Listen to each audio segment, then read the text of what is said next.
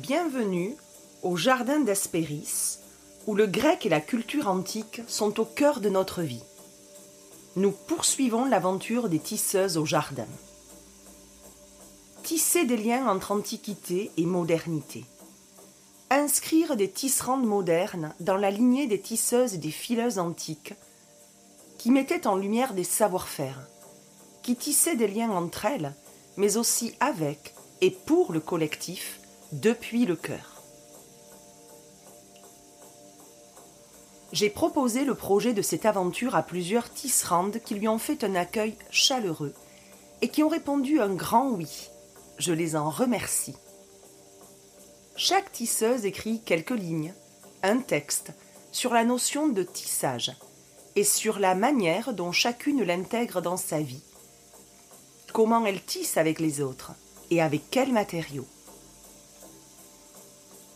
Ce texte permet de rencontrer chaque tisseuse et de tisser ensemble au jardin en la reliant avec ses pratiques, ses ouvrages, ses fils uniques à la tradition antique où le tissage se tient au cœur de la société et compose le ciment collectif.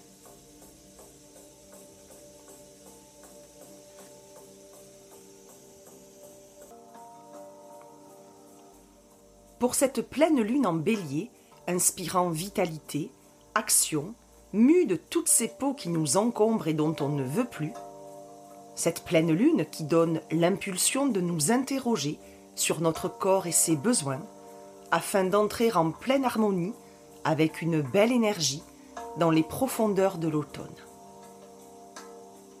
C'est en compagnie de cette pleine lune en bélier que j'ai le plaisir de recevoir Maëva Morin au jardin pour ce nouveau rendez-vous de tisseuse.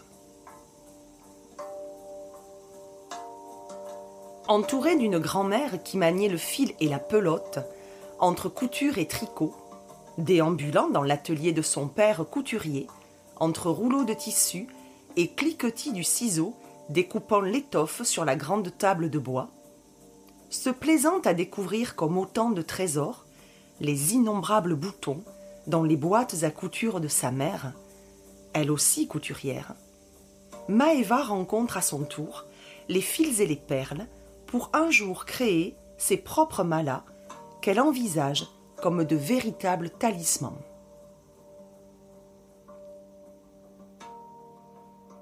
Maëva tisse également avec le yoga depuis de nombreuses années et le transmet depuis cinq ans maintenant en portant une attention particulière à la voix de son Verbe créateur et au souffle de vie qui anime chaque posture.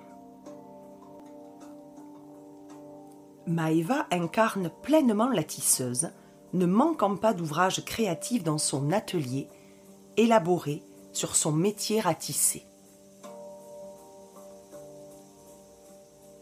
Rêveuse, amoureuse de la vie et des plaisirs qu'elle offre, en digne taureau ascendant cancer qu'elle est, notre tisseuse n'en demeure pas moins une femme qui s'engage dans des causes qui lui tiennent à cœur, comme l'écologie, l'écoféminisme. Après des études d'histoire de l'art, puis d'histoire et sciences politiques, Maeva a fait un master sur l'histoire de l'Argentine, cette terre latine cette terre mère, où elle est d'ailleurs partie vivre plusieurs mois à 20 ans. Ce tissage entre histoire, culture et traditions ancestrales et comment il est imbriqué dans nos cellules l'a toujours passionné. Sa passion pour les contes, la transmission qu'elle fait sur les treize mères originelles, son engagement sur la voie bardique de l'ordre des bardes, ovates et druides, son amour pour les mythologies, et notamment les mythologies nordiques et celtiques, et les questionnements que ces mythologies soulèvent pour nous autres, humains du XXIe siècle, l'ont fait renouer avec la petite fille passionnée qu'elle a toujours été. Après avoir travaillé dans des associations, puis des ONG de protection de l'environnement, un rapide séjour au Parlement européen fait réaliser à notre tisseuse qu'elle doit changer de voie. Et c'est ainsi que le yoga s'est présenté à elle. La création de Mala, l'écriture de son premier livre, Mon cahier féminin sacré. Elle renoue avec ses passions d'enfant. Elle y ajoute le tarot, l'univers de la magicienne sorcière, et elle revit. Maeva vit pleinement ses passions, s'investit dans les causes auxquelles elle croit. Maman de deux filles, elle leur transmet sa passion des contes et des cultures. Elle leur raconte des histoires de fées, de lutins et de sorcières, et les fait participer à cette narration qui prend vie et forme devant elle. Elle tisse avec elles des liens au vivant et à l'imaginaire. Elles observent escargots et limaces, la lenteur apaisante du temps. Elles contemplent fruits et légumes qui poussent au jardin. Elle leur apprend le respect de la nature et de tout ce qui la compose. Elles tissent ensemble un autre monde, où la consommation excessive et déshumanisante est proscrite, pour laisser place au petit, qui devient alors extraordinaire. Maëva nous parle avec délice et douceur de ses tissages et cotissages, de son nouveau livre qui sortira au printemps et de tout ce qui sort de son chaudron fertile. Alors, laissons-nous emporter tout en douceur par cette tisseuse de liens qui s'émerveille de l'entremêlement des fils sur le métier à tisser de la vie. Je remercie Maëva bien fort pour ce délicieux rendez-vous au jardin, très inspirant. Je vous souhaite une très bonne écoute. Si vous aimez ce podcast, vous pouvez vous y abonner et le noter en mettant de jolies étoiles. Retrouvez-nous au Jardin d'Espéris sur le compte Instagram du même nom.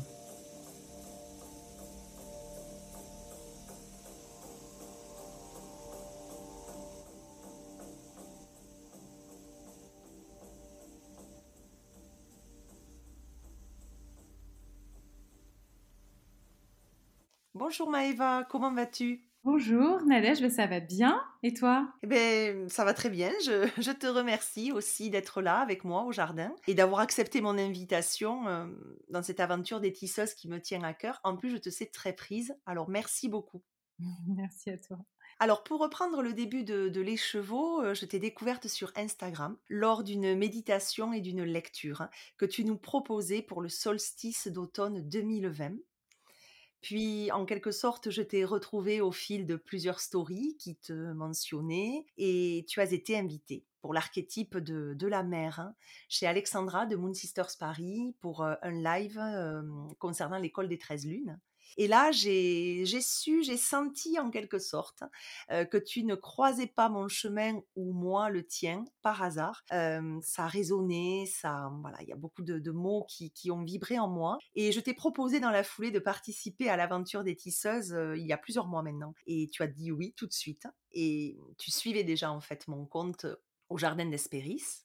Et puis là, tout récemment, j'ai participé au cercle de la tisseuse que tu as proposé le 8 octobre dernier et ta façon de, de nous conter la tisseuse, de nous faire nous exprimer à son sujet, euh, de nous plonger aussi dans le clan de cette dixième mère originelle m'a totalement séduite.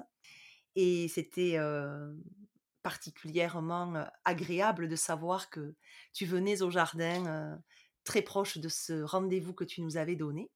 Et donc voilà, aujourd'hui tu es l'invité au jardin et mmh, pour la pleine lune en bélier. Alors je sais que tu es du signe du taureau, mais cette lunaison en bélier nous donne l'impulsion de nous interroger sur nos actions, sur notre vitalité, notre corps et ses besoins, pour concrètement conserver l'énergie ou la renouveler avant l'avancer plus encore dans les profondeurs de l'automne et de l'hiver. Et je sais que tu tisses de très nombreux ouvrages, que tu impulses beaucoup de choses et notamment que tu tisses avec le yoga depuis plusieurs années. Et je sais aussi que c'est une pratique qui prend soin de notre corps, qui prend soin du rapport à son corps. Et avant d'aller au cœur de tous tes tissages et de leurs origines, j'aimerais beaucoup que tu nous parles de ce tissage-là avec le yoga. Mmh. Alors, c'est marrant parce que du coup, en t'écoutant, euh, tout de suite, je pense euh, à la, à la onzième mère de clan, du coup, bah, toi, tu connais probablement pas encore, qui est la grande femme qui marche et qui est la première euh, gardienne, en fait, que moi, j'ai rencontrée il y a 4-5 ans quand j'ai commencé à cheminer avec les gardiennes. Et c'est vrai qu'elle nous parle justement de l'équilibre au niveau du corps. Et donc, ça trouve vraiment bah, écho, effectivement, avec cette pratique euh, du yoga. Et c'est marrant parce que, enfin voilà, je, démarre avec ça euh, parce que justement, déjà, je trouve qu'il y a ce premier tissage, en fait. Je t'écoute et je pense à elle. Et, euh, forcément, ça me renvoie à mon socle, qui est le yoga que j'ai rencontré il y a plus de dix ans maintenant. Et c'est vrai que pour moi, le yoga, c'est vraiment une pratique spirituelle au service du corps et vice-versa. Et donc, pour moi, c'est vraiment comment je navigue de l'un à l'autre et comment finalement ben, je comprends que euh, ce n'est pas différencié. C'est-à-dire que nous, on a beaucoup l'habitude de dire justement que le yoga permet de réunir les deux. Moi, je considère que euh, il réunit pas parce que c'est déjà en fait réuni. Il me permet de comprendre que justement c'est un tissage permanent et c'est un tissage qui selon moi se fait par le souffle qui à la fois anime le corps, anime le mouvement, anime la vitalité et qui renvoie dans beaucoup de traditions euh, au souffle divin. Donc ça va être euh, la créativité, ça va être euh, l'intuition. dans la tradition celtique, qui est aussi la mienne, ça va être l'Aiwen, hein, le souffle des dieux finalement. Voilà, pour un premier tissage. et chez les Grecs antiques, c'est le pneuma, le souffle vital créatif. Alors, tu as bien votre tissage à ton actif et au moment de nous ouvrir les portes de ton atelier, lorsque je t'ai demandé, comme à chaque tisseuse, d'écrire sur le tissage, tu as dès les premières lignes parlé des tisseuses de la mythologie nordique, hein, les Nornes, dont on aura l'occasion de, de, parler un peu après. Mais tu as très tôt évoqué ta grand-mère qui cousait et qui tricotait, et tes parents aussi, tous deux couturiers. Et j'ai juste trouvé ça magique dans une aventure de tisseuse d'avoir concrètement une tisseuse qui avait baigné toute jeune dans cette ambiance d'atelier, dans, le, mmh, dans les matières, dans le parfum des tissus, qui avait déambulé entre fils, bobines et boutons. Et, toi-même, tu es une tisseuse de fils et de matières, concrètement, avec tes créations artisanales de malas et de talismans. Alors, peux-tu nous en dire un peu plus sur cette lignée de tisseurs jusqu'à toi, qui passe le fil dans la perle, qui fait un nœud, enfin 108 pour être plus précise, et te, mmh, voilà, toi qui te rattaches à cette lignée et à cette tradition familiale jusqu'à tes créations. Alors, bah, ma grand-mère n'était pas directement couturière, mais comme toutes les femmes de sa génération, elle cousait, elle reprisait, elle tricotait. Bon, elle a essayé de m'apprendre, mais très clairement, j'étais pas très motivée à l'ouvrage euh, vers mes 8 ans. c'est un regret quelque part un peu aujourd'hui, mais bon, c'est comme ça. Et puis, effectivement, j'ai deux parents euh, couturiers. et donc, il y avait l'atelier. et ça, c'était vraiment un espace que j'adorais. Et c'est encore un espace que j'aime beaucoup, qui me touche énormément. Euh, sur Instagram, c'est vrai que je suis pas mal euh, d'artisans parce que je trouve que c'est beau, en fait, l'artisan, faire de ses mains. Pour moi, c'est très noble parce que justement, ça renvoie à hum, bah, sa capacité à faire avec ses mains. Et souvent, dans l'atelier, rien n'est gâché. Et ça, c'est assez précieux euh, pour moi. Euh, j'adore aussi les artisans qui vont euh, faire avec des chutes ou voilà que ce soit créatif. Hein. je ne sais pas euh, comment c'est dans ton atelier à toi, mais moi, le moindre fil, je me dis bon, je vais le mettre de côté, on ne sait jamais, ça pourra servir. Bon, du coup, ça fait une accumulation assez dramatique, mais, mais en même temps, c'est vraiment cette idée que quand on travaille la matière à petite échelle, on connaît sa valeur et on ne gâche rien. Et c'est vrai que voilà, moi toute petite, j'adorais fouiller dans les boîtes à boutons de ma mère, il y en avait une quantité pas possible. Mon père, lui, il avait un plus grand atelier avec euh, bah, plusieurs personnes, euh, plusieurs couturiers euh, avec lui. Mais voilà, j'adorais, j'adorais m'installer sur sa grande table. Il avait une très très grande table de couture et, j'adorais, je m'asseyais sur la table et je le regardais faire. Et je trouve que la main qui fait, c'est superbe. Mais tu me parles tellement, puisque ma grand-mère cousait et tricotait, elle m'a appris, et je, reconnais ce que tu dis, le moindre bout de tissu peut resservir. Je l'entends encore me le dire, mais je fais, la même. Et c'est vrai qu'on peut manquer de place très vite. Oui, oui, on peut. Et moi, aujourd'hui, c'est un peu mon, entre guillemets, mon objectif. J'adorerais avoir un atelier. Là, j'en ai pas dans ma maison. Donc, euh, je suis un peu confinée dans un tout petit espace et à chaque fois, je sors, je déballe, je re-range. Ça, c'est un peu ma frustration. Moi, j'aimerais bien. Euh, ce que j'aime dans l'atelier, c'est le, grand bazar quand tout est sorti et puis la fin de la création qui marque le moment où on range. Euh, et ça, moi, j'aime, bien. Et j'ai pas ça ici parce que des fois, voilà, ça m'arrive de ranger avant d'avoir terminé mon ouvrage. Et ça, c'est un peu une frustration. j'aimerais beaucoup avoir une, une espèce de roulotte, une roulotte bureau une roulotte atelier. c'est un peu mon rêve. C'est joli en tout cas de l'imaginer. Et, mmh, cette création de, de, mmh, de de, talisman, elle t'est venue comment? Alors certes, on le comprend, ta lignée familiale, mais tu n'es pas dans le tissu, tu es quand même sur quelque chose de symbolique, de significatif, de sacré même. Tu peux nous en parler? Alors c'est venu pas tellement euh, finalement avec la lignée, je m'en suis rendu compte un petit peu plus tard. Euh, c'est venu bah, plutôt par le yoga parce qu'on utilise souvent euh, les malas pour méditer. Et donc moi j'ai acquis mon premier mala il y a à peu près 6 ou 7 ans. Et donc voilà, je travaillais avec et je trouvais ce qui m'a beaucoup plu, c'est la puissance du verbe créateur, c'est-à-dire de répéter le mantra en égrénant les perles et donc comment finalement c'est un outil de manifestation dans sa vie.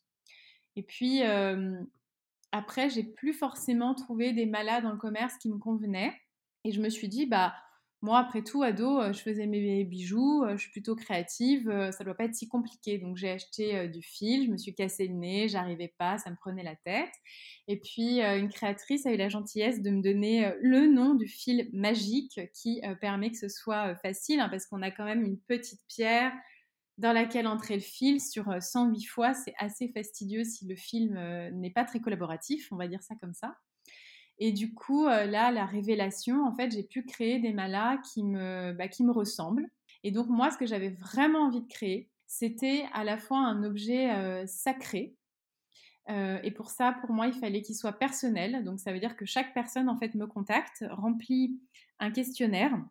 Et suite à ce questionnaire, moi, je fais une proposition de synergie de pierre qui rentre en résonance à la fois avec son intention, l'intention qu'elle porte, en même temps les couleurs qui sont les siennes. Ça peut m'arriver de proposer des couleurs qui a priori lui sont rédhibitoires, mais euh, je travaille quand même avec, euh, avec les goûts et les couleurs de la personne parce que ça me semble important.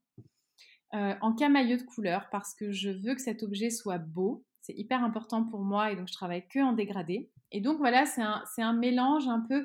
J'avais envie que ce soit un caméléon. J'avais envie de me dire, si je vais en soirée, mais que c'est important pour moi de le porter, eh ben, il peut juste faire sautoir et personne ne sait que je porte un objet sacré. Et pour ça, c'est en ça que pour moi, c'est aussi un talisman quelque part. Parce que la personne porte physiquement dans la matière l'intention qu'elle porte, au niveau de l'esprit, on va dire. Et en même temps, elle a un objet qui est beau, qui peut être euh, passe-partout, euh, et dont on ne sait pas forcément que c'est un objet sacré, sauf pour elle Et c'est vraiment en, tissant, en reproduisant en fait des, gestes euh, bah, que j'avais vus, des gestes familiaux, que je me suis rendu compte que quelque part, bah, je rejoignais aussi cette lignée de tisserands. Mais ça n'a pas été le déclencheur au départ, c'est pas ça qui m'a qui m'a guidée. J'avais j'avais envie de faire quelque chose qui me ressemble en fait. Ça me plaît beaucoup cette idée de personnalisation du malin avec le contact euh, de la personne et, et donc un cotissage finalement en partenariat c'est complètement une co-création euh, et pour moi, c'est hyper important. C'est hyper important parce que euh, je, considère que je, n'ai pas, euh, comment dire, c'est pas à moi d'avoir autorité sur l'autre en lui disant exactement ce qu'il lui faut. Donc tout le processus a une validation. Si euh, la synergie que je propose ne convient pas, on retravaille la synergie jusqu'à ce que la personne me dise Ah oui, c'est totalement ça. Parce que sinon, j'ai l'impression que j'exerce une autorité sur l'autre. Alors que moi, je suis juste un, une espèce de passeuse d'informations, mais c'est à l'autre en fait de me dire si ça résonne ou si ça résonne pas. Et pour moi, c'était important d'avoir quelque chose de personnalisé parce que euh, Bon, déjà, je trouve que c'est ça qui va faire vraiment l'originalité et qui va faire qu'on a envie de travailler avec.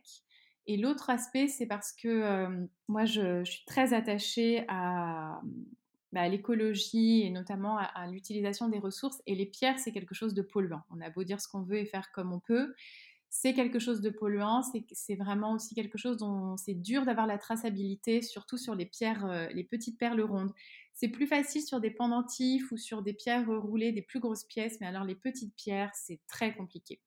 Et donc pour moi, c'était important que la personne, elle se saisisse d'un objet qui soit suffisamment sacré pour qu'elle ait envie d'en prendre soin et qu'elle ait peut-être envie de n'en avoir qu'un ou deux, mais en tout cas qu'on ne soit pas dans une collection. Et pour moi, c'était aller vers une démarche de consommation consciente. Donc c'était important pour moi de, bah, de voir vraiment tout un système comme ça, un peu en entonnoir, pour pas avoir une boutique pleine de malas qui ne se vendent pas et qui stockent et qui attendent un peu comme ça, et, d'avoir de la matière euh, qui est en fait de la ressource qui stocke. Pour moi, c'est difficile en fait. Et tu peux travailler à distance pour euh, créer le mala? Ah, je fais que de la distance en fait. On échange, on échange par mail quand je vois que c'est un peu bloqué, que je n'ai pas les infos qu'il me faut. Bah, j'appelle la personne. Et puis des fois, c'est marrant parce que j'ai une synergie qui débarque un peu dans ma tête. Et, et je me dis, ah, ça correspond pas vraiment au questionnaire. Et donc, je me permets d'appeler la personne et souvent, on en parle. Et c'est marrant parce qu'en général, la synergie est bonne. Donc, en fait, c'est un cotissage presque à trois entre la personne qui m'envoie son intention, ce que moi je ressens et puis les infos qui débarquent de je ne sais pas trop où. Voilà, mais qui débarque. tu, tu, as un site pour... Non, tu, fais d'abord avec un appel ou un mail de la personne qui, qui, est intéressée à toi, mais après ça se passe un peu en, en coulisses ou en interne. Tu n'as pas un site donc, sur lequel on peut voir ce que tu fais? Si, si, il y a un site. Donc, le site, c'est euh, Maeva Yoga. Ça va bientôt muter. Je vais bientôt euh, muer d'identité, mais je ne sais pas encore ce que ça va donner. Euh, mais donc, voilà, sur Maeva Yoga, en tout cas, il y a la boutique Mala et Talisman. alors, il y a la démarche. Donc, en fait, on peut voir des modèles et puis il y a tout, toute ma démarche qui est expliquée. je raconte aussi que le mala, il arrive dans une coquille Saint-Jacques parce que ça le protège les ondes en fait de la coquille permettent de recharger euh, le mala. À la fin de la journée, on peut le déposer dessus. Et puis ça arrive emballé dans un tissu qui appartenait à une grande tante de ma mère et dont on a récupéré des rouleaux de tissu entiers hyper lourds. Et, euh, donc voilà, c'est emballé dans un petit tissu comme ça de récupération. J'essaye au maximum de faire de la récup pour justement pas euh, rajouter, on va dire, au sac à dos écologique du produit. Euh, donc voilà, ça c'est toute la démarche qui est expliquée sur le site. Et puis il y a aussi la boutique en ligne où parfois euh, j'ai des collections euh, temporaires. Donc l'année dernière, j'en faisais en suivant la roue de l'année celtique. Donc pour, toutes les, pour tous les huit sabbats, il y avait un, un mala dédié. Et puis cette année, là, je me suis autorisée à, à, faire un peu différemment. Donc là, pour Noël, il y a des collections qui vont sortir autour, notamment, j'avais commencé une collection autour des j'avais fait la fille du printemps, la fille de l'été, euh, avec donc la fille de l'eau, la fille du feu. Et là, il y a la fille de la terre qui va sortir euh, courant novembre, euh, décembre pour Noël. Et puis certainement aussi une collection autour du symbole de la boussole des Vikings, le Vegvisir. Voilà, pour trouver sa voie. J'espère être dans les temps. Et puis sinon, ça sortira après, c'est pas très grave. Mais ponctuellement, quand je sens que j'ai vraiment une idée, euh, je la propose. Ça a été le cas d'un des derniers malas qui a, trouvé beaucoup écho sur, euh, je ne sais plus si c'était une nouvelle ou une pleine lune, je ne me rappelle plus parce que c'est assez fulgurant quand ça débarque. Euh, et donc c'était un mala autour de, l'ancrage de l'alignement tertiel. Et voilà, en général, je, réponds à un besoin ou à un espèce de message que je reçois et puis spontanément je le fais, je le propose sur la boutique et puis, puis en toute petite quantité. Moi par contre, c'est vrai que j'ai pas, j'ai pas beaucoup de quantité, j'ai pas envie d'en faire en fait. Je comprends ta démarche et, et tu m'ouvres une sacrée porte puisque, voilà, moi je ne connais pas, je connais l'objet bien sûr, mais voilà, je, pratique aussi le yoga, je commence à, à pas mal entrer dans, dans les objets aussi sacrés autour de cette pratique, mais voilà, là, la façon dont tu le, présentes m'inspire beaucoup en tout cas. Donc, je pense que ça va en inspirer d'autres et, ça me, plaît beaucoup. Tu m'ouvres une porte comme tu m'as ouvert la porte des 13 mères originelles. Et là, j'avoue que j'ai eu le coup de foudre pour, euh, là aussi, une appellation que je connaissais. ça tournait comme ça autour de moi. ça venait, ça repartait. Et il y a eu la tisseuse qui forcément m'a parlé et qui m'a ouvert une autre porte de ce que tu proposais, parce que là aussi tu cotises énormément avec les femmes que tu rassembles. alors chaque mois, à l'occasion de, cercles de femmes, avec principalement le thème des 13 mères originelles. Et j'aimerais vraiment, vraiment que tu nous parles déjà à quel moment t'est venue l'inspiration et pour les cercles des femmes, mais pour ce thème précis qui est vraiment le fil conducteur que tu proposes au fil de la roue de l'année avec alors est-ce qu'on peut parler d'archétypes ou ce sont que des mères originelles? Moi, je suis totalement novice et j'ai tellement envie, euh, alors que tu nous en parles, mais j'irai par moi-même creuser la question parce que là, j'ai, ouais, ça m'a vraiment euh, subjugué, ça m'est tombé dessus. Voilà, j'en perdrai mes mots même. Donc, euh, on t'écoute. Bon, les 13 mères originelles, ce sont 13 gardiennes qui nous viennent de Jamie Sams, qui est une femme d'origine sénéca, qui est décédée il y a à peu près un an maintenant, et qui a été instruite par deux grands-mères euh, Kiowa dans le Nouveau-Mexique, où elle s'était réfugiée après euh, ce qu'on a appelé la, la, piste des larmes, donc quand tous les peuples natifs américains ont été déplacés en direction des réserves et ceux qui ont refusé d'être enfermés dans les réserves ont donc quitté les États-Unis et se sont réfugiés dans le nord du Mexique.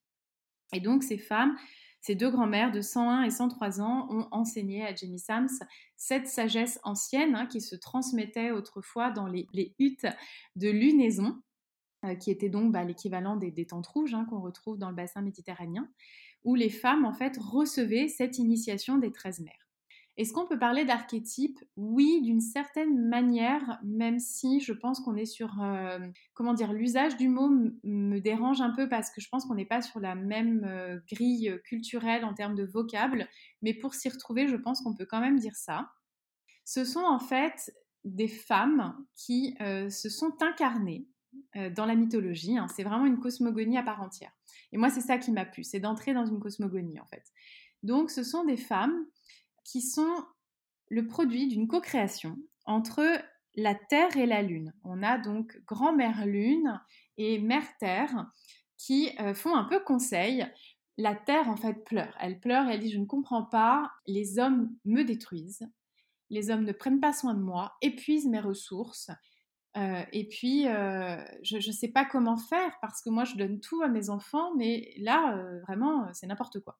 Et donc elle pleure comme ça, elle demande conseil à Grand-mère Lune. Et Grand-mère Lune lui dit, nous allons créer 13 femmes qui vont pouvoir les guider durant leur marche terrestre. Et donc moi je trouve ça euh, superbe de se dire qu'il y a la Terre et la Lune qui se sont unies, qui par leur intention ont, ont modelé 13 femmes qui chacune incarnent des dons et des talents. Elles se sont incarnées sur la Terre et donc elles ont guidé les hommes durant leur marche terrestre. Et ce qui me touche, c'est vraiment leur incarnation terrestre qui, bah, disons qu'elles sont pas humaines, mais elles vivent une vie humaine. Et ça, c'est hyper touchant parce que ce qu'elles traversent, on le traverse aussi. Et je trouve que du coup, on peut vraiment s'identifier à elles. Ce qui, pour moi, n'est pas toujours le cas avec certains archétypes plus euh, divins, qui parfois me semblent un peu plus éloignés. Là, avec les 13 mères, bah, clairement, on peut pleurer avec elles, quoi. Vraiment. Et donc voilà, elles ont chacune, euh, donc elles sont chacune associées à euh, un mois lunaire donc 13 lunes. On les rencontre à la nouvelle lune parce que justement, on a nos lunes. Et il y a cette idée que les femmes sont réunies sous la hutte de lunaison. Leurs utérus sont ouverts comme des vortex. Le sang s'écoule. Et donc, on rencontre la gardienne à ce moment-là, qui est un moment particulier de réceptivité à la nouvelle lune. Et à la pleine lune, on est plutôt amené à les célébrer, à les remercier, pour l'enseignement qu'elles nous ont déjà prodigué. Et puis, nouvelle lune, on re-rencontre de nouveau une gardienne et on arrive à la treizième gardienne, celle qui devient sa vision, qui est l'incarnation des douze mères, qui, de ces douze sœurs d'une certaine manière, et qui réunit tous ses dons et ses talents. Et évidemment, ces dons et ces talents, nous les avons et en fait, ce sont elles qui nous aident à les voir à l'intérieur de nous et donc à les révéler. Voilà, pour la cosmogonie merci. Tu aurais des livres à nous conseiller sur l'entrée pour aller un peu plus loin par nous-mêmes? Oui. Alors, bah, le livre, c'est vraiment Les 13 mères originelles de Jimmy Sams. Ensuite, elle a aussi écrit Au cœur de la sagesse amérindienne, qui va être une prière ou un enseignement par jour par gardienne. Donc ça, c'est super quand on a un peu du mal à hum, vraiment prendre contact avec la gardienne, à se demander comment vraiment je la fais rentrer dans mon quotidien. Bah, lire un enseignement par jour, je pense que ça aide à se relier. Voilà, principalement, après, Jamie Sams, elle a écrit d'autres livres, notamment euh, Danser le rêve, mais qui est plus dédié à la roue de médecine amérindienne, qui est en lien, hein, parce que du coup, les, les 13 mères, elles sont placées sur la roue de médecine euh, de la Sénéca. Voilà, principalement. Après, bon, quelqu'un qui, un peu comme moi, qui se passionne et qui, quand elle est passionnée, lit absolument tout l'auteur.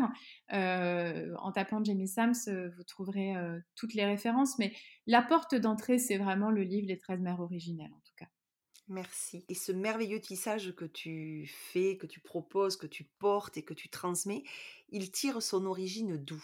Eh bien, alors moi, donc, je les ai rencontrés, je crois, il y a à peu près 5 ans. Et donc voilà, au début, j'ai juste commencé à lire. J'adore les contes. Moi, je pense que je suis vraiment euh, très proche de la conteuse hein, dans, dans, les, dans, ces 13 gardiennes. Ça me plaît beaucoup, l'histoire des, justement des histoires médecine et de la transmission. Et donc, bah, j'ai commencé tout simplement à, fonctionner comme ça un peu euh, toute seule. Et puis, je partageais euh, très souvent sur Instagram et je recevais souvent des messages qui me demandaient Mais comment tu fais? Je comprends rien au compte, j'arrive pas à cheminer toute seule, je comprends pas comment les, inviter dans mon quotidien. Et donc, je me suis dit bah, Peut-être que j'ai quelque chose à transmettre. Ça m'a pris un peu de temps parce que voilà, je me sentais pas forcément légitime et puis je suis, je suis assez mmh, comment dire, précautionneuse avec la notion d'appropriation culturelle. C'est quelque chose, moi, qui m'effraie pas mal de me dire euh, est-ce que là, je ne suis pas en train de m'approprier quelque chose qu'on a dérobé à quelqu'un? Donc, j'essaye d'être vraiment vigilante euh, là-dessus. Et puis, euh, au moment du. C'était juste avant le premier confinement. À Paris, j'avais normalement prévu de faire des ateliers de yin yoga et conte, donc de tisser les deux. Puis on a été confinés. Et là, j'étais hyper frustrée parce que j'avoue, j'étais dans les starting blocks, j'étais super motivée à, les transmettre. Et je me suis dit, bah, qu'à cela ne tienne, je vais créer un programme en ligne. Donc en trois semaines, j'ai monté un programme en ligne qui s'est appelé La lettre des 13 mères. Et donc les femmes qui étaient euh, abonnées, elles ont reçu une, une, deux lettres, une à la nouvelle lune et une à la pleine lune, tous les mois pendant 12 mois. On a fait comme ça les 13, euh, les 13 gardiennes. Et puis, bah, à l'issue, euh, ça s'est arrêté et, j'aimais bien ce format, mais en même temps, ça me manquait le cercle. Et puis, euh, je me suis dit, bah voilà, j'ai envie cette fois-ci de cheminer, mais plutôt en cercle. Et donc, c'est comme ça que j'ai lancé les cercles. On était encore un peu confinés, déconfinés, reconfinés. Donc, j'ai lancé en ligne et finalement, je regrette pas parce que eh ben, ça permet de réunir des femmes d'un peu partout. Euh, ça m'est arrivé d'avoir des femmes même qui étaient à l'étranger, euh, donc je trouve ça vraiment super de réunir euh, par-delà les frontières. Et c'est vrai que ces cercles, bah, ils ont vraiment ma tonalité parce que je sais que ça ne se fait pas traditionnellement dans les cercles des 13 mères, ce que je propose. Mais en tout cas, pour moi, c'était important, là encore, de, bah, de faire comme c'était juste pour moi. Et moi, ce qui est vraiment toujours au cœur de ma transmission, que ce soit pour le yoga, pour les malas ou pour les cercles, c'est comment est-ce que la personne développe son autonomie avec. Et là, j'avais vraiment envie de transmettre le comment j'invite la gardienne dans mon quotidien, comment je tisse un lien particulier avec elle. Et donc ça, pour moi, c'est vraiment euh, la ligne directrice de tous les cercles et notamment de pourquoi je demande à chacune d'adresser une prière directement à la gardienne. Oui, ça c'est ce qui m'a permis de m'adresser hein, en participant à ce cercle de la tisseuse et c'est très original et à la fois c'est très parlant parce qu'une fois que tu nous as livré le conte, le message, qu'on s'est exprimé, c'est vrai qu'il y a une sorte d'infusion, d'intégration même rapide, mais qui permet de parler ensuite en, quasi fin de cercle avec son cœur et de s'adresser concrètement. Et, et, je trouvais ça très, très beau en même temps qu'original. Oui, et puis pour moi, c'est mmh, Bon, déjà, dans les, dans les 13 mères, chaque, euh, chaque chapitre de Gardienne commence par une prière que, que Jenny Sams euh, a rédigée elle-même. Et pour moi, la prière, alors je viens d'une éducation euh, judéo-chrétienne, pas tant parce que mes parents sont croyants, mais parce que voilà, l'école catholique, c'était pratique pour eux. Et donc, j'avais été vraiment dégoûtée des prières. Hein. Pour moi, c'était vraiment très dogmatique. Et finalement, tout mon cheminement, que ce soit par le yoga, d'avoir une pratique dévotionnelle, le mala qui consiste effectivement à, à égrener son intention. Et maintenant, pour moi, je pense que si j'avais un rituel quotidien à, à, donner quelque part, ce serait vraiment la prière. C'est ce qu'il y a de plus simple pour se relier à plus vaste que soi et aussi à, remercier. Pour moi, la prière, c'est pas forcément euh, demander, c'est se relier avant tout. C'est tisser avec l'invisible, vraiment. Et toi, dans ton quotidien, on sait que tu es maman de deux jeunes enfants, que tu as un quotidien bien rythmé aussi par tes différentes activités et tes différents tissages. Comment tu, tu tisses aussi et de quelle manière? Oui. Alors moi, c'est vrai qu'avec avec mes, mes, enfants, en tout cas, ce qui est vraiment important, dans un emploi du temps qui est vraiment très chargé, surtout en ce moment, ça va vraiment d'avoir des moments euh, qualitatifs. C'est-à-dire que je, me dis que bon, bah oui, je suis pas là tout le temps, je suis pas tout le temps disponible, mais quand c'est le moment, je suis disponible. Et c'est vrai que pour moi, ce qui est important avec elles, c'est de leur vraiment de leur transmettre le lien au vivant et à l'imaginaire. Et donc, on passe énormément de temps à quatre pattes euh, dans le jardin, à regarder les limaces, les escargots, les fruits et les légumes qui poussent dans le jardin, ramasser des plumes, des feuilles, demander la permission aux fleurs qu'on ramasse. Euh, et ça, pour moi, c'est hyper important parce que je veux, leur transmettre euh, la non-prédation. C'est-à-dire de ne bah, de pas considérer que c'est normal de prendre un escargot, de le regarder, puis de le balancer dans un massif en se disant, bon, bah, c'est un escargot, quoi. Ça, pour moi, c'est d'une violence inouïe et ça me heurte beaucoup, beaucoup. Et c'est pour ça que vraiment, j'apprends à mes filles à demander, s'il te plaît, monsieur escargot, est-ce que je peux te caresser? Est-ce que je peux te retourner pour voir comment tu es fait? Tiens, je te remets là parce qu'il y a de l'herbe, de l'eau, et donc tu seras heureux. Merci. Et ça, en fait, pour, euh, bah, pour tout ce qu'on touche, en fait. Et ça, c'est central pour moi de faire en sorte que toute vie soit respectée et que l'ordinaire soit extraordinaire. C'est beau, mais à la fois c'est parlant et, et oui, on est en osmose aussi avec la nature et les anciens bien avant nous l'avaient, compris. Et si je te demande là, à brûle pour point, quel type de tisseuse tu es, Maëva? Qu'est-ce que tu réponds? Oui, ça, ça me travaille effectivement cette question-là depuis que, depuis tu m'as proposé de, rejoindre le jardin. C'est vrai que ce qui m'est venu, c'était effectivement la, tisseuse euh, du lien au corps, avec le yoga, la tisseuse de sororité avec les cercles, euh, la tisseuse d'intention portée avec le mala. Et finalement, je dis oui, mais bon, là, je résume encore comme d'habitude mes outils, mais si je vais au-delà, qu'est-ce qui vient Et ce qui est venu, et d'ailleurs, je te remercie pour ça parce que je ne l'avais pas conscientisé et je pense que ça participe euh, vraiment à, ma mue, à la mue que je suis en train de faire en ce moment sur, sur ce que je transmets, comment je le transmets et, comment je me nomme maintenant. Et ce qui m'est venu, c'est vraiment la, tisser le lien le lien au vivant, au vivant en soi, euh, avec l'autre, avec les différents règnes. C'est vraiment ça qui m'anime aujourd'hui. Alors, à mes yeux, tu es pleinement la tisseuse qui euh, met ses rêves dans la matière, qui euh, les voit se façonner dans la réalité, dans la glaise. Si je reprends tout ce que tu nous as partagé lors du cercle de la tisseuse, et j'aimerais que mmh, tu nous dises quelles émotions te procurent tous ces tissages et cotissages hein, que, que, tu, que tu mènes. Alors quand tu les as en inspiration, en projet, quand tu les révèles au monde et quand tu les expérimentes, quand tu les proposes et que tu les vois vivre dans la toile du vivant. Mmh. Oui, alors ça, pour moi, tu vois, euh, c'est marrant, mais je pense que c'est intéressant de le dire aussi. Pour moi, ça n'a pas toujours été évident euh, de mettre dans la matière, en dépit du fait que je sois taureau, alors que normalement, c'est un bon signe pour faire ça. Mais euh, pendant longtemps, moi, j'ai eu beaucoup d'inhibitions sur non, c'est nul, j'ai pas le droit, je suis pas légitime. J'ai un, un auto-juge qui est assez présent qui me fatigue pas mal et à qui je dis très souvent de se taire parce que sinon on ne fait rien.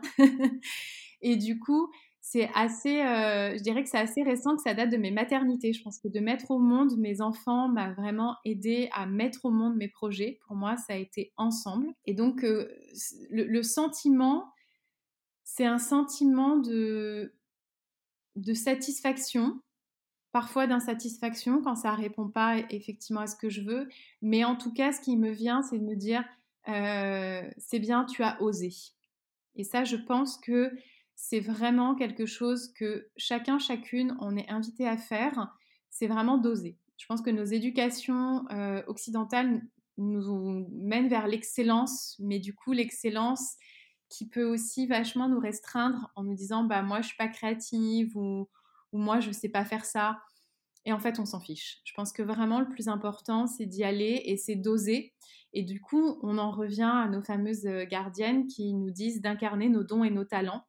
Et là encore je trouve que la, la transmission des 13 mères, moi ce qui m'a plu c'est que j'avais pas juste envie de faire du développement personnel, j'avais pas juste envie de me trouver moi-même, j'avais envie de me trouver pour entrer en résonance avec l'autre, euh, me faire caisse de résonance. Et en fait, les 13 mères, elles nous disent qu'on découvre nos dons et nos talents pour les mettre au service de la communauté. Et ça, c'est vraiment moi, c'est ça qui me porte aujourd'hui. Toutes mes créations, je veux qu'elles aillent au service de la communauté. Je ne veux pas euh, que ce soit juste des plaisirs euh, personnels et, qu'elles soient au service d'eux. Donc je pense que l'émotion première, c'est juste de me dire, même si je me suis plantée, euh, j'ai essayé, j'ai osé et j'ai eu envie de nourrir cette graine, de me mettre au service. Quand tu dis j'ai osé et même si je me suis plantée, je l'ai fait, est-ce que tu n'as pas une forme de fierté quand même à, l'avoir osé, à l'avoir expérimenté? Ouais, si, bah c'est ça, c'est la satisfaction, c'est de me dire euh, oh bah j'ai testé et puis en plus en général, bon, bah, comme toutes les créatives, en fait, si ça marche pas avec une méthode, je fais une autre méthode. Où je me dis, bah, ah, tiens, ok, ça, je l'ai fait, mais je l'ai pas fait pour ça. Je l'ai fait parce que j'avais besoin de nourrir ma réflexion pour autre chose. Ou par exemple, euh, quand euh, voilà, je travaille à l'écriture, ça m'arrive de faire un chapitre, puis d'aller me coucher et de me dire, ça va pas, ce chapitre, il fonctionne pas, ou c'est pas bien. Bah, je le détricote complètement et je le retricote, mais en même temps, la version 2, n'aurait pas pu sortir si la version 1 n'était pas entrée dans la matière. Donc de toute façon, on n'a pas le choix. Et de ne pas y arriver du premier coup, ça n'a aucune importance parce que ça nourrit ce qui doit venir après. Il faut juste accepter que des fois, ça prend plus de temps. Oui, donc finalement, si je te suis, tu m'arrêtes si euh, c'est erroné. Euh, quand tu es dans ton atelier, et euh, il y en a des tissages hein, au vu du chaudron fertile hein, qui est le tien, quelles difficultés tu rencontres puisque tu nous dis que même s'il y a des nœuds, même s'il y a des insatisfactions, c'est pas une difficulté en fait en soi pour toi? Ouais, bah mmh, les nœuds que moi je peux rencontrer, ça va vraiment pas être d'un point de vue créatif. parce que voilà, je suis dotée d'un chaudron créatif assez fertile, comme tu le dis. Et en plus, moi, c'est plutôt comment j'arrête de trop créer, quoi. Et d'ailleurs, ça, c'est intéressant. C'est le moment où je me dis, bon, là, ça suffit. En fait, il y a assez de choses dans le chaudron. Je m'arrête et j'ancre dans la matière. Parce que si on n'ancre pas dans la matière, on reste, enfin, je reste, je vais parler pour moi, moi, je reste dans, le domaine de l'esprit et c'est un truc inarrêtable. Je veux dire, les idées, les pensées, c'est inarrêtable. Donc, euh, c'est vraiment important pour moi de me poser et de justement de me forcer à mettre dans la matière en arrêtant. Là encore, hein, je reprends l'image d'un livre. Un livre, euh, si l'éditeur n'était pas là pour me donner une date, je passerais ma vie à détricoter, à réécrire, parce qu'en fait, la création, c'est quelque chose de vivant qui se manifeste en permanence, et donc ce qu'on crée aujourd'hui, bah, c'est peut-être plus si valable le jour d'après ou trois mois plus tard où on a envie de faire autre chose. Mais c'est pas très grave. Ce qui est important, c'est d'ancrer dans la matière ce qui est là au moment T, en tout cas. Merci pour le conseil, ça va nous servir à beaucoup. Alors je sais que tu es prête à récolter euh, euh, avant le grand silence de l'hiver un nouveau gros tissage qui est euh, sur le métier à tisser dans ton atelier depuis près de deux années, si je ne me trompe pas. Alors dis-nous de quoi il s'agit. Ben, c'est mon deuxième livre. Donc le premier c'était mon cahier féminin sacré, donc vraiment qui était dédié aux femmes. Et là ben, j'ai un gros bébé qui sortira au printemps. Moi, ça sort toujours au printemps. je suis une fille du printemps et je trouve que c'est vraiment le moment euh, d'éclosion. Donc là, je suis en, bouclage. Euh, bah, je suis censée rendre mon manuscrit là dans trois semaines. Et donc, euh, je suis vraiment. c'est un très beau projet. C'est très, il est très fatigant aussi à porter, très clairement. Je suis contente d'en voir le bout. mais c'est un, un co-tissage en fait avec une illustratrice qui s'appelle Marie Morgan sur Instagram, c'est Marius Heureux. Et donc pour moi, elle est vraiment co-autrice au sens où elle va avoir une large place avec ses illustrations et que les textes et les illustrations vont vraiment danser ensemble pour à la fois parler, on va dire, au cerveau qui a besoin de, nourriture, de stimulation, et en même temps au cerveau qui a besoin de s'évader, de rêver, d'entrer dans une illustration comme on entre dans un tableau. Et puis on a, j'ai invité aussi des femmes, j'ai interviewé des femmes, 8, et donc en tout, bah, on, est, euh, on est finalement 10. On est, euh, on est 10 à danser dedans, et je suis hyper heureuse d'avoir, euh, hyper heureuse et hyper honorée d'ailleurs que, toutes ces femmes, elles m'aient dit oui, quasiment instantanément et, et qu'on est cotissé, qu'on danse ensemble. Je crois que l'image qui me vient vraiment au-delà du tissage, c'est la danse. Hein. On forme une ronde et, je suis très heureuse. Donc, bah, j'espère qu'il sera bien, j'espère qu'il va trouver son public. Euh, là, j'en suis vraiment à, la fin, à, à, touiller, touiller, touiller dans mon chaudron et j'en suis plutôt à, à me demander si c'est bien, si c'est bien ordonné, si j'arrive à être claire. Mais bon, voilà, je pense qu'au printemps, ce sera peut-être plus clair. En tout cas, on a hâte. Et là, quand tu me parlais d'être 10 et d'avoir cette, cette image de la danse, euh, moi j'ai eu l'image des, des, muses. Alors elles sont neuf, mais souvent on inclut Sappho, euh, la poétesse grecque, comme étant la dixième muse.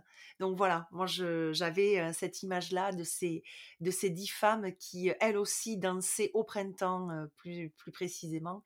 Et c'était le cercle qu'elles formaient qui, qui m'est venu. Ah, merci pour cette image, c'est super, euh, super joli. Je suis contente de repartir avec ça parce que j'ai vraiment, euh, vraiment cette, euh, cette image effectivement de femmes qui dansent pour la création en fait et, et, quelles graines elles vont, elles vont porter pour le monde de demain. Et c'est aussi pour ça que pour moi c'était bien que ça arrive au printemps, hein, le moment où on sème les graines. C'est un bon, un rendez-vous, un bon moment, oui. Alors tu dis être assez peu en lien avec la mythologie antique grecque et on l'a compris, tu es plutôt sur la nordique et la celtique. Pourtant les Nornes, elles ont beaucoup de points de broderie en commun avec les fileuses de vie antiques que sont les moires ou les parcs si on se situe du côté latin. Elles sont pour moi le reflet les unes des autres, euh, comme tu dis, avec leurs yeux abîmés à, à exécuter avec précision euh, l'ouvrage de ce tissage de la destinée de chacun. Toutes trois réunies près de l'âtre. Tu es également, à mes yeux, euh, très près de la mythologie euh, antique quand tu nous contes les histoires euh, de ces mères, de ces gardiennes de mémoire, de clans, de traditions. Quand tu te questionnes et que tu nous questionnes aussi sur le besoin de comprendre, de décrypter les mystères de la vie, les messages que les anciennes nous ont laissés afin de mieux nous comprendre nous-mêmes de ce fait. Et enfin, quand tu es assise parmi ces femmes antiques, lorsque tu nous rassembles auprès de toi, enfin moi je te vois assez dans la mythologie antique, même si pour toi, voilà, c'est c'est une autre section géographique qui est historique qui t'intéresse, mais malgré tout, est-ce que tu peux nous dire pour un dernier peut-être tissage, comment tu as appris à tisser avec cette mythologie-là qui t'intéresse?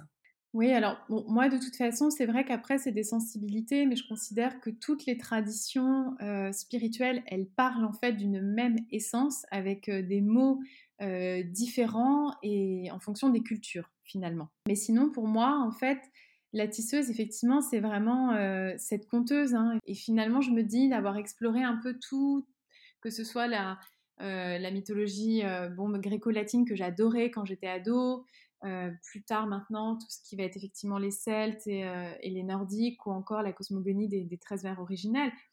C'est vraiment un besoin euh, viscéral de, se raconter. Je trouve que ce qui est intéressant aujourd'hui, c'est que la science, elle nous parle vraiment de l'évolution de l'homme et donc on, comprend hein, très bien comment la vie a, a, évolué, mais il y a toujours ce mystère du qui est-ce qui a donné le clap de début?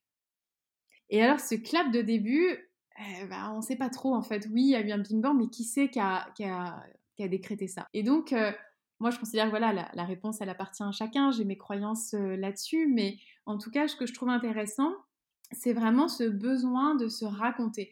Et ça, c'est quelque chose, je pense, qui est là pour moi depuis, euh, bah, depuis l'enfance. Moi, j'ai toujours été passionnée d'histoire. À Noël, on voulait me faire plaisir, on m'offrait des encyclopédies historiques. j'ai un master d'histoire. Donc euh, ça me passionne en fait vraiment de, comprendre d'où je viens, de comprendre comment euh, vivaient les, personnes qui m'ont précédée. Et, euh, finalement, bon, bah, à l'issue de mes études, j'ai pas travaillé de ça dans un premier temps, j'ai exploré vraiment d'autres voies, mais ce que j'ai toujours gardé, c'est les contes. Et parce que, je pense que comme tout humain, j'essaye d'expliquer ce mystère, tout en ne voulant pas le percer parce que ça me plaît que ce soit un mystère.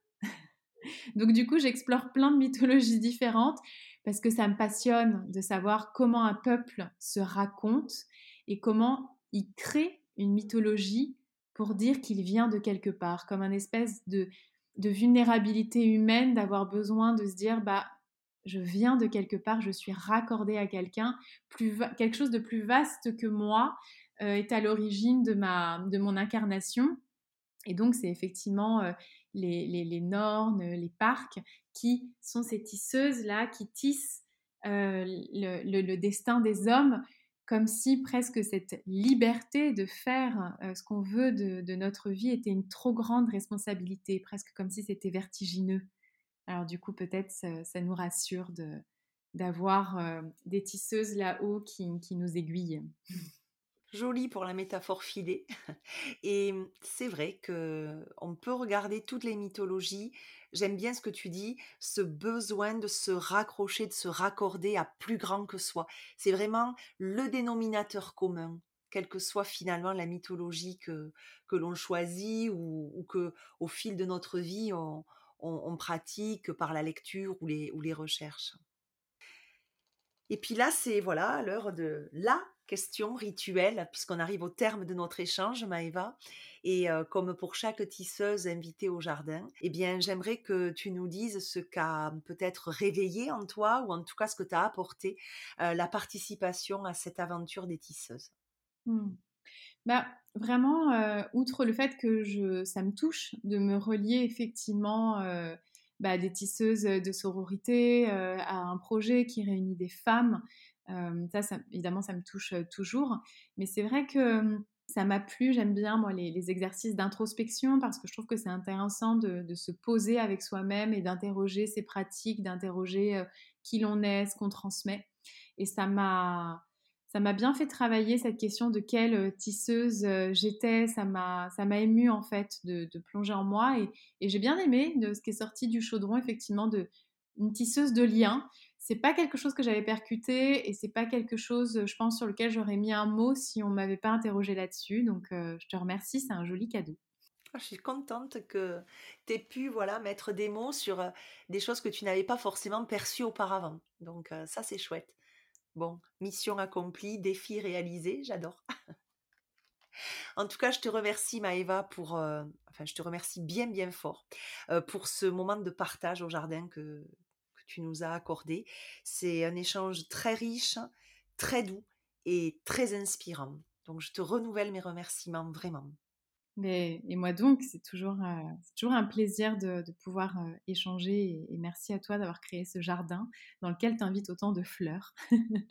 Alors avant de te laisser clore ce rendez-vous par euh, tes mots et par le, cadeau que tu nous as préparé, moi, je vous retrouve pour la nouvelle lune en scorpion avec une nouvelle tisseuse qui, poursuivra ton tissage, Maëva, sur euh, notamment euh, euh, l'appétence celtique, mais pas que. Elle aura ses particularités, mais vous avez des maillages en commun. Donc c'est intéressant qu'elle qu'elle vienne après toi.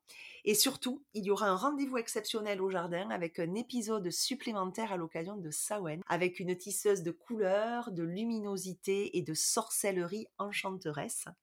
Je ne vous en dis pas plus. D'ici là, je vous souhaite une très belle lunaison et laissons-nous à présent porter par le mot de fin que nous offre Maëva. Alors, euh, moi, je viens de finir un livre qui s'appelle Par la force des arbres, dont l'auteur est Édouard Cortès. Et ça m'a profondément touchée, parce que l'auteur y raconte son printemps, perché dans un vieux chêne où il a construit son refuge. Il a atterri là après une crise personnelle, euh, il était éleveur, il avait son cheptel de brebis et puis ça n'a pas marché, il a fait faillite. Et donc, c'est un effondrement intérieur, je pense qu'on peut le dire comme ça, et, ça génère en lui cette incompréhension du monde. Alors, j'aime beaucoup, il a cette phrase, il dit qu'il embrasse femme et enfant, et puis il décide de prendre de la hauteur, il va se percher là-haut. Et c'est un livre qui m'a ému car tout y est, il y a la nature, la poésie, la fragilité de la vie, la vulnérabilité d'un homme, et c'est encore rare aujourd'hui, la vulnérabilité d'un homme, alors que c'est tellement touchant. Euh, enfin, moi, ça m'émeut toujours beaucoup. Et puis, il y a, des grandes questions existentielles. Alors, euh, eh bien, je vous propose de vous laisser avec un extrait de son livre. Le jet élève des chênes, les fourmis élèvent des pucerons, les pucerons boivent la sève. Les fourmis chassent les parasites des oiseaux, les oiseaux mangent des glands, les pucerons, les fourmis. Tous s'entraident et se dévorent, tout se lie en un nœud complexe et harmonieux où vie et mort ne font qu'un. Tout est tragique et grandiose dans les infimes symbioses du vivant. La forêt me donne un joyeux vertige. Observant les petites choses sans pouvoir tout comprendre, je me sens minuscule parmi ces choses immenses.